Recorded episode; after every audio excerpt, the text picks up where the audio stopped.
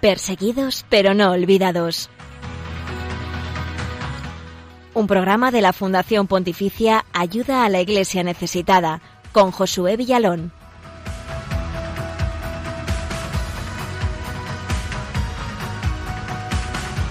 Muy buenos días, feliz martes 30 eh, de junio, cuando son poco más de las 11, una hora menos en las Islas Canarias. Estamos eh, empezando, comenzando, arrancando este programa que es puente de información, oración y caridad con la Iglesia pobre y perseguida en el mundo. Gracias por acompañarnos, gracias por acompañarles a ellos, a tantos hermanos nuestros en la fe que hoy sufren marginación, incluso persecución por seguir a Cristo. Estás en perseguidos pero no olvidados.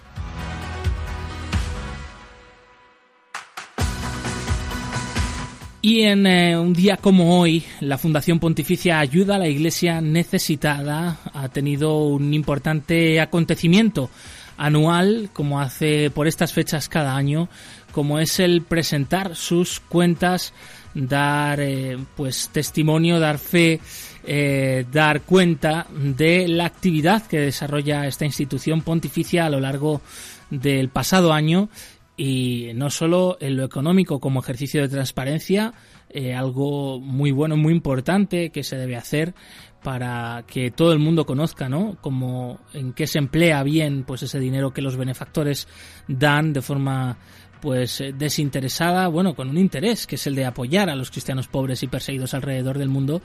Y además de esto, la institución pues aprovecha para dar a conocer sus campañas, su forma de ayuda, sus proyectos, y enseguida, en unos minutos, tendremos aquí con nosotros a Javier Menéndez Ross, director de Ayuda a la Iglesia Necesitada, que nos va a contar sobre estos eh, temas. Así que os invitamos a que nos acompañéis.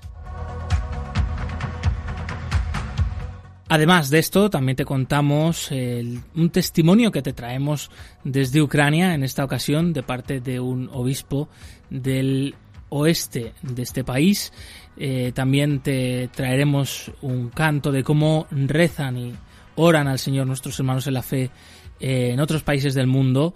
Haremos repaso sobre el informe Libertad Religiosa en el Mundo sobre la India y otras muchas eh, cosas más. Por eso nos encanta tenerte al otro lado mm, y también pues que te puedas poner en contacto con nosotros y aquí compartir tus comentarios y sugerencias. Nosotros encantados de recibirlo. A que sí, Blanca Tortosa, bienvenida. Hola Josué, hola Raquel, muy buenos días y hola a todos los oyentes de Radio María que nos escuchan también este martes. Un privilegio, como siempre, acompañaros esta semana. Eso es, eso es. Y estos son los otros canales para que te puedas poner en contacto con el equipo del programa. Blanca. Os recordamos, como siempre, que podéis seguirnos a través de Twitter en arroba ayudaiglesneces y dejar vuestros comentarios con el hashtag perseguidos Radio María. También en Facebook estamos como Ayuda a la Iglesia Necesitada y en Instagram en la cuenta Ayuda a la Iglesia Necesitada. Y por supuesto también sabéis que podéis escribirnos al correo electrónico del programa perseguidos pero no olvidados arroba radiomaria.es y por último, mm, recomendaros nuestro canal de YouTube en el que vais a encontrar eh, vídeos que os van a gustar seguro, grandes documentales, vídeos del programa de televisión también de Perseguidos pero no olvidados y muchísimo contenido en el canal de YouTube de Ayuda a la Iglesia Necesitada.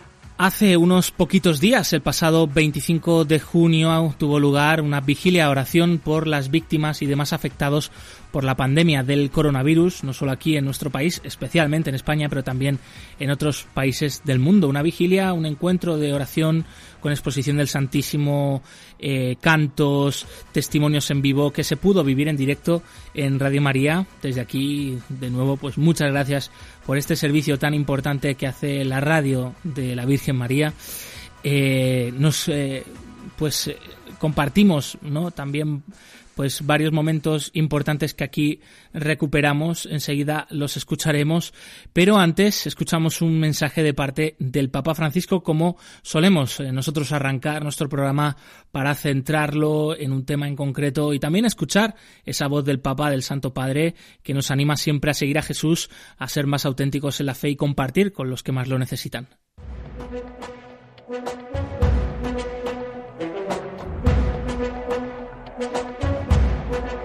En palabras del Papa.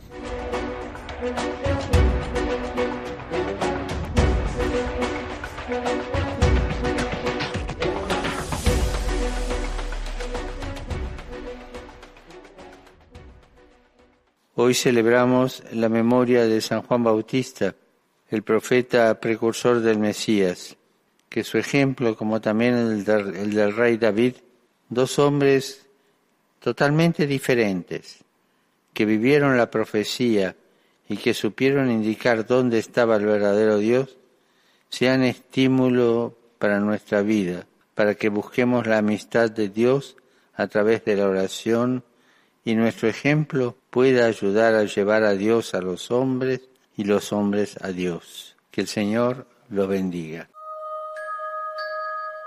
Cuanto más oscura se cierne la noche sobre la tierra, tanto más radiante es la luz de María, que indica el camino a los que buscan y yerran. Padre Berenfried van Straten, fundador de Ayuda a la Iglesia Necesitada. Llega el turno de la actualidad de la Iglesia pobre y perseguida alrededor del mundo. Como avanzábamos al principio del programa, el pasado 25 de junio tuvo lugar una vigilia de oración por las víctimas y afectados por la pandemia del coronavirus en España y también en el mundo. Un encuentro de oración que fue organizado por Ayuda a la Iglesia Necesitada, que contó con testimonios en vivo y, por ejemplo, uno de ellos que compartimos aquí con vosotros y que recuperamos de esta estupenda vigilia que además se pudo seguir en directo a través de Radio María, posiblemente algún de ustedes la, siguieran, el testimonio escuchamos del eh, sacerdote Luis Montes, eh, misionero argentino en Bagdad, en Irak. Hola, buenas tardes, soy el padre Luis Montes, misionero argentino del Instituto Loro Encarnado, aquí en Bagdad, Irak. Aquí está conmigo la hermana Gaby, ella es egipcia, es también misionera. Eh, ella trabaja junto con las hermanas que se ven al fondo en la Anunciatura, eh, me, han pedido que les mande un mensaje cortito contándole cómo es la situación acá con el tema del coronavirus. Bueno, el tema es así, para nosotros el coronavirus es un problema más. O sea, hay muchos problemas muy graves y esto, el coronavirus se hace más grave porque se suma a esos problemas. En Occidente quizás sea el tema, para nosotros es un tema más, digamos. Eh, en este país, durante más de 15 años ha habido en esta ciudad, en Bagdad, unos 100 atentados por día, por, por mes, perdón, unos 100 atentados por mes, unos 20 atentados por día en el país. Ahora en ese sentido estamos mejor, pero de todos modos la situación es difícil. Hay violencia en este momento en algunos lugares del norte. Eh, el país está destruido, su infraestructura está destruida, la educación es un desastre, la sanidad es un desastre, con lo cual hace más grave el tema del coronavirus. Los hospitales, no, se pueden creer usted las cosas que uno ve en los hospitales aquí. Además, los grupos terroristas, de Estado Islámico, pero otros están aprovechando esta situación de pandemia para expandirse, para buscar descontento en la gente, para hacer atentados, sobre todo en el norte. La verdad es que es difícil, ¿no? Fíjense, aquí en este momento nosotros estamos casi todos los días 45 grados de temperatura.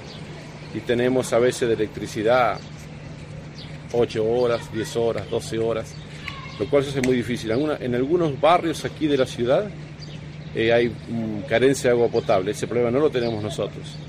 Y así todo, cada, cada, cada cosa que usted piensen que tienen en sus casas, acá funciona mal. Por lo cual el coronavirus viene a agravar eso. Nosotros la iglesia no tuvimos que cerrarla, seguimos con la misa, viene poca gente porque normalmente hay como un toque de queda, por eso mismo tampoco hemos tenido que cerrarla, pero eh, la mayoría de las misas sí están cerradas. Conocemos casos de cristianos muertos por el coronavirus. Una señora que venía aquí a limpiar nuestra casa tuvo que, le dijimos que no venga por un mes porque se murieron dos en su familia es decir, son problemas serios que se suman a otros problemas serios que ya existen, hacen que la vida aquí sea difícil. Los cristianos que quedan son muy pocos, la mayoría se han ido, había un millón y medio en el 2001 y ahora quedarán 200.000 o menos. Así que bueno, les pido que recen por nosotros, ciertamente nosotros los tenemos en cuenta en nuestras oraciones. Nosotros, yo sigo las noticias en español, sigo las noticias de España, un país que quiero mucho Occidente en general, todo lo que está sufriendo por la pandemia. Así que así como nosotros rezamos por ustedes, les pido que recen ustedes entonces por nosotros. Les doy gracias por esta oración que están haciendo y bueno, no nos olviden. Y recen por nosotros. Junto al padre Luis Montes también participó en la vigilia, mandando su testimonio desde la diócesis de, de Brooklyn, Monseñor Harrington, vicario de esta diócesis de comunicaciones, y compartió así su mensaje. En la ciudad de Nueva York, como personas de todos el mundo, hemos experimentado el doble sufrimiento del virus corona y el racismo. Una es enfermedad física y la otra enfermedad del alma. Juntos oramos para que todo sufrimiento pueda ser ofrecido al sagrado corazón de Jesús y Él hará de nosotros una nueva creación. Que Dios te bendiga.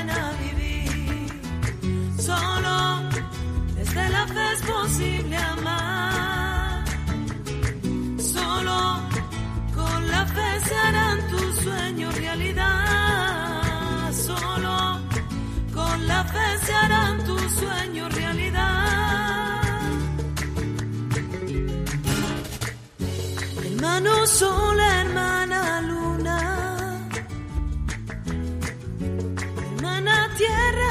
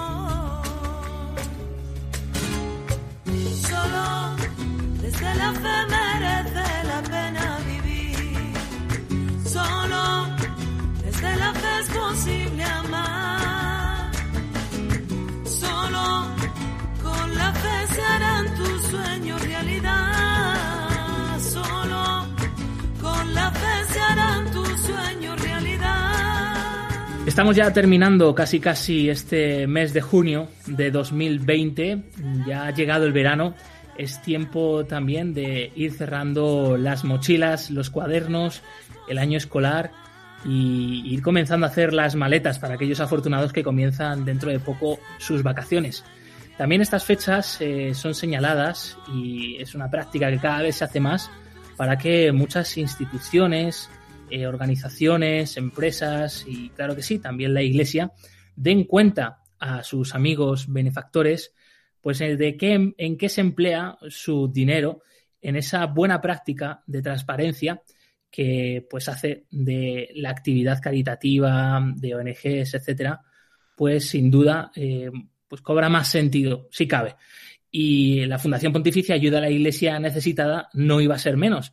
Eh, por eso también este, estos últimos días de junio se aprovecha desde esta institución para también dar cuenta a sus benefactores, amigos y todos aquellos que se quieran asomar, pues eh, no solo de cómo se emplean sus recursos, sino también el buen hacer y las distintas campañas que se han ido haciendo. Para profundizar sobre esto y darnos a conocer eh, las cuentas y, este ejercicio de transparencia y ayuda a la Iglesia necesitada, tenemos con nosotros al otro lado del teléfono a Javier Menéndez Ross. Él es eh, director de ayuda a la Iglesia necesitada en España y conocido aquí de la casa de Radio María. Bienvenido, Javier. Encantado de estar con vosotros. En este ejercicio que hacéis de ayuda a la Iglesia necesitada de transparencia y de dar cuenta, pues no solo de pues la buena gestión ¿no? económica de esta organización, sino también de las actividades, distintos proyectos que habéis apoyado y del buen hacer de ayuda a la Iglesia necesitada a tantos y tantos cristianos alrededor del mundo. Eh, habéis eh, planteado pues unas principales conclusiones. ¿Cuáles serían en este caso, en esta memoria de actividades del año 2019? Pues una de las principales conclusiones es que una vez más eh, tenemos que dar las gracias efusivamente a, todos los que han colaborado, tanto con su trabajo y, por supuesto, con sus donativos y, su parte que nos dejan de herencias y legados, porque gracias a todo ello hemos conseguido mejorar ligeramente los ingresos en un poquito más del 3% y principalmente gracias a, a, parte de los donativos, pero sobre todo al aumento de los legados y herencias, que es una forma preciosa de que la última voluntad de las personas que nos quieren pues dejen una pequeña parte o lo que cada uno quiera a la, a la institución y es una manera de ayudar que se valora muchísimo y es muy importante. Entonces, este, este respaldo de nuestros benefactores, también manifestado en el hecho de su crecimiento en casi un 4% más y su colaboración, especialmente de forma periódica a través de recibos domiciliados, pues lo hace valiosísimo y estamos infinitamente agradecidos a todos ellos. La transparencia es una tendencia eh, no solo en organizaciones benéficas, también en el mundo de la empresa eh, y de otro tipo de actividades sociales.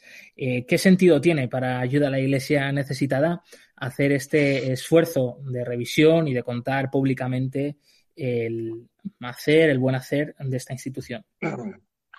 Pues, como bien dices, es, ponernos delante de, de nuestro público, delante de las personas que colaboran con nosotros y mostrarles la realidad de nuestro trabajo en cifras y en resultados. Entonces es un ejercicio muy sano al cual estamos eh, siempre abiertos. Eh, por otra parte, nuestras cuentas están siempre auditadas anualmente con una doble auditoría, una nacional y otra internacional los resultados de las 23 oficinas internacionales y, estamos pues muy contentos de poder mostrar estas cifras, especialmente cuando encima son positivas. Mm. ¿Qué destacarías más de la actividad de ayuda a la Iglesia necesitada en el año pasado? Los principales hitos o a ti personalmente, pues vuestras campañas o acciones que has visto pues que han tenido mayor sentido, mayor acogida. Bueno, por una parte me gustaría subrayar que hemos aumentado nuestra presencia física por toda España, nuestra presencia eh, en las diócesis, nuestra presencia en cerca de 30 provincias, gracias especialmente a la labor de más de 190 voluntarios que voluntarios de todas las edades, de todas las condiciones, de todos los carismas de la Iglesia, gente que con su labor hace un trabajo valiosísimo. Respecto de las campañas, pues el año pasado, como llega el momento de hacer un resumen, me encantó y, creo que también a nuestros benefactores una campaña que titulamos Mujeres Extraordinarias, dedicadas a todas aquellas religiosas y laicas consagradas o no consagradas que dedican su vida al servicio a la Iglesia, al servicio al más necesitado, realmente al más desamparado, ¿no? Y fue una campaña muy bien acogida y que mostrábamos lo menos que podemos hacer, que es honrar a todas estas mujeres que se dejan la vida eh, por los más, eh, los que más Junto a ello hicimos dos campañas muy bonitas mirando a, a, nuestra patria Hispanoamérica. Hicimos una campaña para ayudar a la Iglesia Católica en Nicaragua, país que que está sufriendo mucho y que quizás desconocemos eh, gran parte de las tenemos aquí a un sacerdote que a España que nos lo explicó muy bien y luego por supuesto la gran campaña de Navidad que hicimos por nuestro país hermano Venezuela del cual sabemos más pero todo no sabemos ni mucho menos lo que está sufriendo eh, en su totalidad cantidad de personas y tampoco conocemos muy bien una respuesta maravillosa en caridad, eh, volcándose al 100% toda la estructura de la iglesia del país. Eh, con los más necesitados y esta campaña pues fue especialmente bonita tuvimos la presencia de varios obispos sucesivamente a lo largo de varios meses que nos han dejado un testimonio y nos han dejado tocado el corazón Mm. Otros datos concretos de esta memoria de actividades 2019 de ayuda a la Iglesia necesitada es que habéis apoyado más de 5.000 proyectos en 139 países. Para comenzar por el dónde, eh, Javier, ¿cuáles son eh, los países a los que más eh, ese apoyo da desde ayuda a la Iglesia necesitada? Bueno, como países todavía tenemos el peso de Oriente Medio, un peso muy grande por la situación tan especial que ha vivido en los últimos años tanto Irak como Siria, como Líbano, Libia, todos estos países, pero especialmente Irak y Siria todavía hemos seguido y encabezan la lista de nuestra ayuda porque los cristianos están sufriendo hasta el punto de que están desapareciendo de todos estos lugares, como ya sabemos, ¿no? junto con estos países, eh, Ucrania, eh, Nigeria, son países que a los que hemos ido de forma especial. Y como regiones mm, o continentes, evidentemente África eh, sigue siendo el continente al que más ayudamos, casi en un 30% del total de nuestros proyectos, después Oriente Medio y, después pues ya entramos en Hispanoamérica, eh, el este de Europa y, otros países. Pero vamos, básicamente quedarnos con eso, con África, Oriente Medio, Hispanoamérica. O sea que desde España, aunque en el año pasado os habéis centrado en alguna campaña en Nicaragua, en Venezuela, como has avanzado antes, se sigue ayudando a muchísimos países y, también pues forma parte de la unidad de todas las oficinas de ayuda a la iglesia necesitada que como vemos también en la memoria son ya 23 en todo el mundo. Y Javier ahora nos iríamos al, preguntar eh, pues cuáles serían los tipos de proyectos principales que se suelen apoyar y si destacarías alguno de estos, eh, alguno que hayas tú vivido, de hecho, en primera persona este año pasado, de alguna de las campañas y qué te ha llamado la atención de este proyecto, qué destacarías ¿no? de este tipo de ayuda. Sí, como suele pasar todos los años, lo que el porcentaje mayor lo dedicamos a proyectos de construcción, reparación de iglesias, construcción de seminarios, de conventos para religiosas. Esto, por el coste que tiene la construcción, pues siempre se lleva pues cerca de un 24 o 25% de, del importe destinado a los proyectos. Eh, y luego también siempre la, lo que llamamos ayuda de emergencia, que es lo que comentábamos antes, que se ha producido en el caso de las, las comunidades de cristianos en Siria y en Irak por las circunstancias de guerra, de violencia y de ataque hasta el exterminio casi que están sufriendo, muy importante y además muy bonito y de religiosa, fundamental el que, porque son muchísimos los sacerdotes que, que pueden sobrevivir y también parte de sus comunidades gracias a esas intenciones de misa que nosotros desde, desde, España y desde otros muchos países les pedimos que recen por nuestras intenciones, ¿no? Y esto les permite sostenerse. Y el sostenimiento de religiosas, que como decíamos antes, esas mujeres extraordinarias que, que hacen una labor inmensa, eh, callada, anónima, pero que es fundamental para sostener la vida de muchísimos países, eh, nada menos que de 145 países a los que ayudamos. 2019 mm. mm, va a pasar a la historia por ser el año antes del coronavirus, sin duda, y 2020, pues el año de la gran pandemia mundial.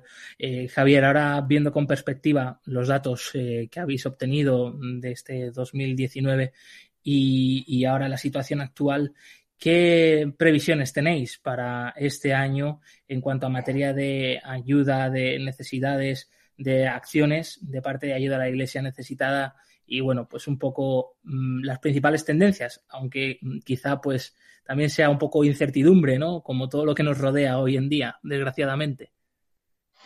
Sí, efectivamente todo es incertidumbre porque, claro, también se están resistiendo los donativos, los ingresos que tenemos, pero a la vez estamos subrayando la sensibilidad impresionante de muchísimas personas que nos siguen y que se dan cuenta que si lo estamos pasando mal en Europa, en América, etcétera, mucho peor lo estarán pasando en países que carecen de toda estructura sanitaria, de toda estructura de Estado, donde las, los más débiles, los más pobres, los más muchas veces son los cristianos, en que podamos ayudar, por ejemplo, el Sahel, toda esa zona de África, toda esa banda central de África que está sufriendo de forma importantísima el radicalismo islámico en países como Nigeria, como Burkina Faso, como la República, como Sudán, pues con lo que son, lo que es nuestra misión, lo que decía antes, ese sostenimiento fundamental de sacerdotes y religiosas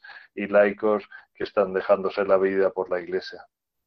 Y antes de terminar, Javier, una última pregunta sobre la actualidad ahora mismo de ayuda a la Iglesia necesitada. ¿Tenéis en marcha, continuáis con esa campaña de emergencia en apoyo a situaciones extremas por esta nueva pandemia mundial del coronavirus y en concreto sobre la situación en Pakistán? ¿Qué nos destacarías de esta ayuda eh, que estáis ofreciendo y cómo podemos sumarnos a ella? Sí, pues es justo lo que mencionaba antes, que, que, hay muchos países, tanto en África como en Asia, como en América, que están pasándolo fatal, muchísimo peor, aunque la incidencia del virus puede ser más pequeña que la que hemos tenido en países como España, pero sin embargo un pequeño soplo de destrucción, un pequeño soplo de contagios les causa un daño brutal, especialmente a los más vulnerables. En el caso de la, las propias estructuras del Estado les niegan la ayuda mínima de subsistencia, la ayuda humanitaria, los materiales básicos para poder defenderse del coronavirus y poder protegerse. Y, y entonces hemos lanzado una campaña de emergencia para ayudarles desde comida hasta material sanitario y de protección básico. Entonces nos parece que es una necesidad fundamental y con eso estamos ahora mismo lanzando esta pequeña campaña. Pues Javier Menéndez Ross, director de Ayuda a la Iglesia Necesitada en España, gracias por haber atendido los micrófonos de Perseguidos pero no olvidados aquí en Radio María y dar cuenta a los oyentes también de ese ejercicio de caridad, de oración, de información que hace Ayuda a la Iglesia Necesitada cada año por los cristianos pobres y perseguidos y el buen empleo que, que se hace pues de los donativos que os llegan. Un abrazo. Muchas gracias por vuestra labor.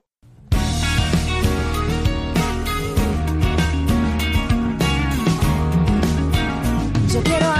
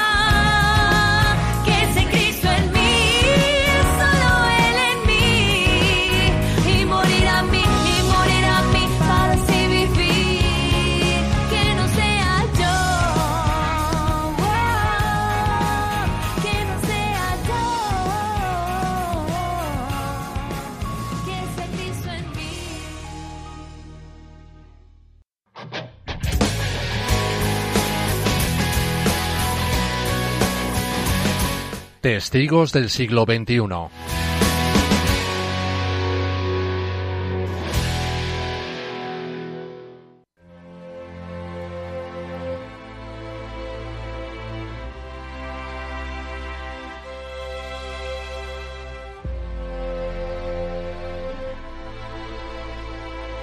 La preocupación por los ucranianos provoca insomnio a su compatriota Monseñor Eduard Kawa, obispo auxiliar de la diócesis de Lviv en Ucrania occidental. Pese a ello, este franciscano menor de 40 años no ha perdido la fe. La Iglesia Católica Romana en Ucrania es una minoría, pequeña pero muy vital, de aproximadamente un millón de personas. La Iglesia Católica griega, unida a Roma, cuenta con unos 5 millones de creyentes. A finales de 2018, Ucrania volvió a salir a la luz cuando en la isla de Crimea, anexionada por Rusia, se produjeron disputas por los derechos de paso de barcos ucranianos. Como consecuencia de ello, se decretó la ley marcial durante 30 días. Desde entonces el miedo es omnipresente, no solo desde la proclamación de la ley marcial, sino desde antes, porque la guerra comenzó realmente en 2014 primero con lo que se llamó la Revolución de la Dignidad, es decir, las sangrientas protestas en la plaza de Maidán de Kiev, luego con la anexión de Crimea y con los combates en el este de Ucrania. La situación sigue siendo muy tensa. La guerra en Ucrania Oriental se mantiene desde hace ya cinco años, pero rara vez se habla de ella en los medios de comunicación. La población de las regiones afectadas, Donetsk y Luhansk, está aislada. Sobre ello, el joven obispo Eduard Kawa nos contaba Tengo contacto con muchas personas que viven en la zona de guerra. Las necesidades materiales son enormes. En el distrito de Luhansk la situación es dramática. La gente está cansada de los enfrentamientos entre Rusia y Ucrania. Simplemente quieren vivir en paz. En Donetsk y Luhansk hay pequeñas iglesias católicas que siempre están llenas. La gente anhela un oasis de paz. Y esto es lo que la Iglesia trata de darles las protestas en el Maidán de Kiev, que se llevaron a cabo en noviembre de 2013 hasta febrero de 2014, son difíciles de olvidar incluso para las personas de Occidente. Después de estas protestas, mucha gente esperaba un cambio que no ha llegado todavía. Monseñor Kawa afirma muchos están peor que antes y desean recuperar la dignidad. Esto también se hace presente en las oraciones de las iglesias. La gente espera y confía en que la situación de Ucrania mejore.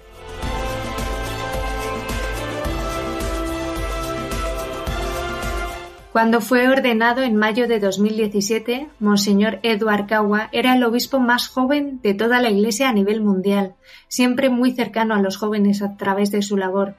Sin embargo, la mayoría de estos jóvenes no ve futuro en Ucrania y se marcha al extranjero. Ante esta situación, el joven obispo afirma Queremos que cada joven se sienta parte de la comunidad y sea bienvenido en todo momento. Se trata de que ellos, los jóvenes, aunque estén en el extranjero, no vivan su fe cristiana de forma anónima. Tratamos de animarles a ello a través de intercambios, seminarios y encuentros con temas que interesan a los jóvenes de hoy. Mi impresión es que ellos, los jóvenes que descubren esta comunidad por sí mismos, ya no quieren salir de su país, por difícil que sea a veces, prefieren quedarse y cambiar la situación. Los cristianos de Ucrania y su iglesia especialmente necesitada siguen estando entre los primeros puestos de los países que reciben más apoyo por parte de la Fundación Ayuda a la Iglesia Necesitada. Como dice Monseñor Kawa, en Ucrania todavía vemos los frutos de esta ayuda que Dios nos ha regalado. Después del comunismo, nuestra Iglesia ha experimentado un nuevo florecimiento gracias a este apoyo, que agradecemos cada día. Sabemos que dará frutos, también en el futuro. Gracias a ayuda a la Iglesia necesitada, somos también conscientes de que nosotros en Ucrania no estamos aislados. Nuestra Iglesia es como una familia hay que compartir con los hermanos y hermanas todo lo que se tiene.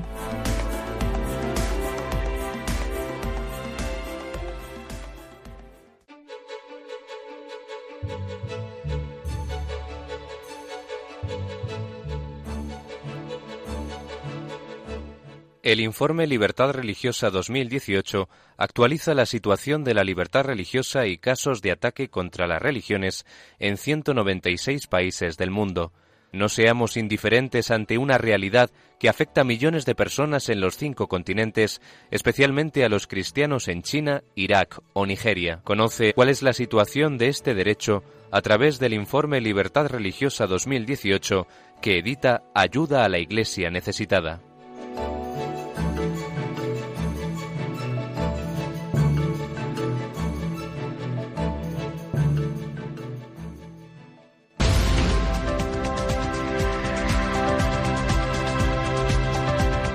Libertad religiosa en el mundo.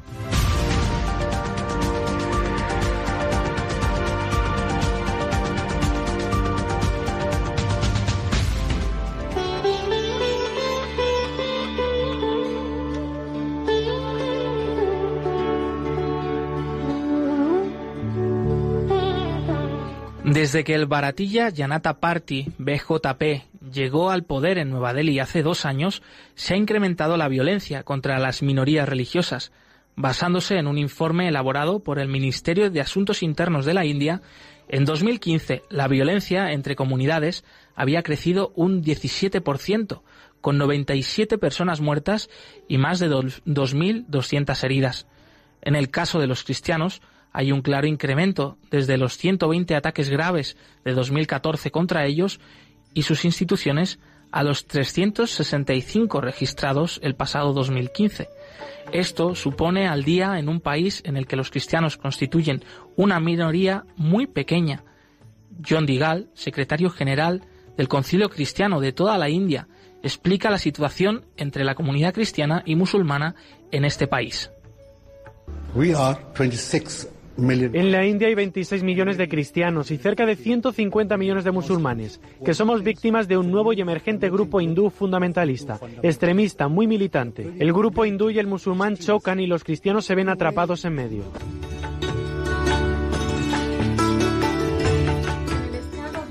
Chhattisgarh, en el estado de Chhattisgarh, se cometieron agresiones contra los Dalit cristianos y contra comunidades tribales. El 15 de mayo de 2016, en el distrito de Dantewada, obligaron a dos cristianos a firmar una declaración de renuncia a su fe cristiana. Antes de eso, el 29 de abril, seis familias cristianas de la tribu de Gon tuvieron que huir a Katodi porque los vecinos les amenazaron de muerte si no se convertían al hinduismo. Según Monseñor Sebastián Pumatam, vicario general de la Archidiócesis católicas de Raipur, estos ataques forman parte de una clara estrategia dirigida a fomentar la ideología hindú y a eliminar las minorías religiosas, los cristianos entre ellas. El mismo escenario se observa en el vecino estado de Hakkan. El 8 de mayo de 2016, un grupo de Dalit cristiano, entre ellos niños y mujeres, tuvieron que huir de su pueblo precipitadamente en el distrito de Palamu porque les empezaron a pegar por haberse negado a renunciar a su fe cristiana. Naresh Builla, una de las 16 víctimas Dalit, contó querían que pronunciáramos las palabras Salve Señor Ram en honor del dios hindú Ram. Como nos negamos, nos atacaron de, nos ataron de pies y manos y nos golpearon sin la menor clemencia. Dos días, dos días antes, en la localidad de Kadma, encontraron muerto a Soren Abraham, pastor de la iglesia evangélica luterana Gosner. Su cuerpo presentaba múltiples heridas. Sin embargo, Kunti es uno de los distritos de Yarkand con mayor número de cristianos, hasta el punto de que constituyen el 25% de la población local, que asciende a más de 500.000 personas. Desde que el BJP llegó al poder, los cristianos han sufrido una ola creciente de violencia, la mayor parte de ella sin castigo para los responsables. Otros dos casos muestran la creciente violencia de las agresiones anticristianas. El 13 de marzo de 2015, una religiosa católica de unos 70 años sufrió una violación en grupo en el estado de Bengala Occidental, en su propio convento, el de Jesús y María. La policía calificó la agresión como robo a pesar de haber constatado que los agresores habían destrozado y profanado la iglesia, habían hecho pedazos unas Biblias, añicos las imágenes y se habían llevado el copón con las hostias con sagradas. Tres meses después, la noche del 19 de junio, otra religiosa católica fue violada por dos hombres trabajaba como enfermera en un centro de salud de la iglesia de Raipur. El 28 de septiembre de 2015, en la localidad de Visara, Aklak Ahmed, musulmán de 52 años, fue linchado por un grupo de hindúes que sospechaban que había matado una vaca y había comido su carne durante la festividad musulmana del Eid al-Adha. Irrumpieron en casa, arrastraron a mi marido y a mi pequeño hijo afuera diciendo que la carne que teníamos en casa y nos estábamos comiendo era de res, contó Ikran Ahmed, esposa de la víctima. Golpearon a los dos con ladrillos y palos. Mi marido murió allí mismo y mi hijo de 22 años resultó gravemente También golpearon en la cara a su suegra. El asesinato se produjo en Uttar Pradesh, uno de los estados del llamado Cinturón Hindú, el centro hindú del país donde, según las creencias religiosas de los hindúes, la vaca es un animal sagrado. En la democracia más grande del mundo, varias instituciones de la sociedad civil siguen jugando un papel importante en la defensa de los derechos fundamentales de los indios. El caso del barrio de Gulbar Society fue uno de los desencadenantes de los pogromos antimusulmanes de Gujarat en el 2002. En febrero de aquel año se encontraron 69 cadáveres en un barrio musulmán de Chamampura después de que una multitud hindú lo atacara.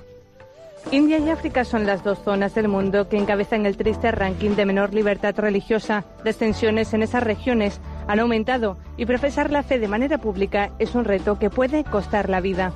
La India ha sufrido una importante escalada de violencia. Los grupos extremistas islámicos son los más conocidos, pero no son los únicos en el país.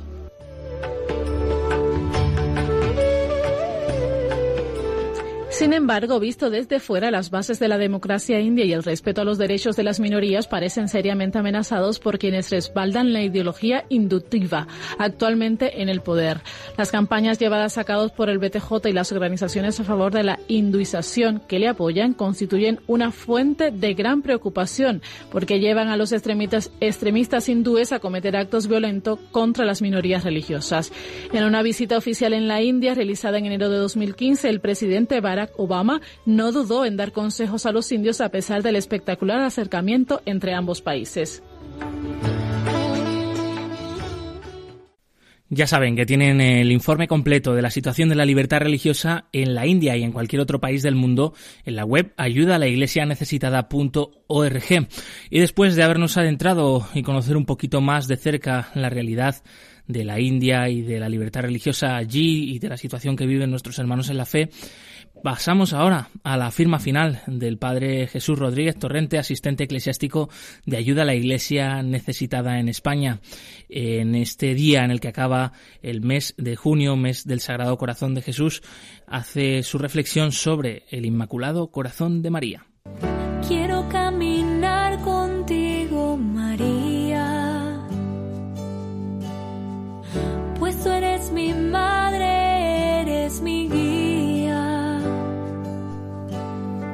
Haced lo que Él os diga.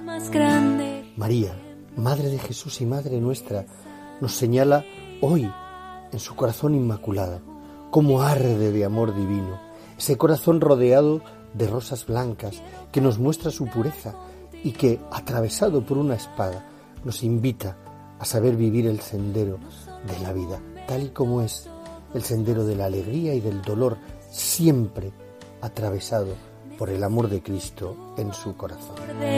La fiesta de su Inmaculado Corazón nos remite siempre de manera directa al corazón de Jesús. Y es que en María todo se nos hace absolutamente cercano y todo nos lleva a saber vivir a Jesucristo. Por eso nos consagramos al corazón de Jesús por medio del corazón de María y es precioso ver cómo todo nos habla de Él desde ella. Santa María, mediadora de todas sus gracias, nos invita a confiar en su amor maternal, a que sepamos dirigir nuestra plegaria, a que sepamos pedirle a su inmaculado corazón que nos ayude a conformarnos, a saber ser en su Hijo Jesús, a saber vivir con tesón y con esperanza. Os invito de manera especial a saber venerar el Inmaculado Corazón, pues significa no sólo reconocer toda la figura de María, sino vivir todos sus fundamentos y venerar expresamente su corazón como símbolo de su amor a Dios y a los demás. Ella, que atesoraba y meditaba todos los signos de Dios en su vida y los guardaba en su corazón, es la que nos llama a esforzarnos para que sepamos conocer nuestro corazón, para que sepamos vivir la realidad de nuestro ser y dirigirnos a Él, descubrir esa huella divina como ella la vivió de lo que Dios quiere de cada uno. Feliz día en el corazón de María.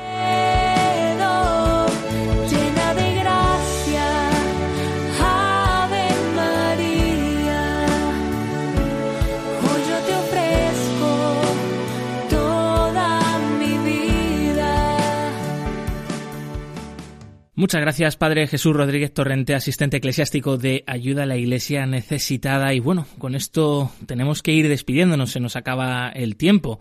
No sin antes recordaros que podéis seguir escribiéndonos, seguimos en contacto en el correo del programa perseguidos pero no olvidados arroba radiomaria.org. Blanca Tortosa, gracias por haber estado aquí una semana más con nosotros. Pues un gustazo el programa, muchísimas gracias y un privilegio como siempre. Hasta la semana que viene. Continúa la programación aquí en Radio María con el rezo del Ángelus. Y un fuertísimo abrazo a todos los que nos oís eh, desde España, incluso desde otros países del mundo, especialmente de Hispanoamérica como Venezuela, República Dominicana o Perú. Nos volvemos a escuchar el próximo martes 7 de julio y San Fermín, claro que sí, por supuesto. Que no se os olvide rezar por los cristianos pobres y perseguidos. Un fuerte abrazo y bueno, puedes volver a escuchar el podcast también de este programa completo en la web de Radio María. Movidos por el amor de Cristo al servicio de la Iglesia que sufre. Un fuerte abrazo y hasta pronto. Perseguidos pero no olvidados. Un programa de la Fundación Pontificia Ayuda a la Iglesia Necesitada con Josué Villalón.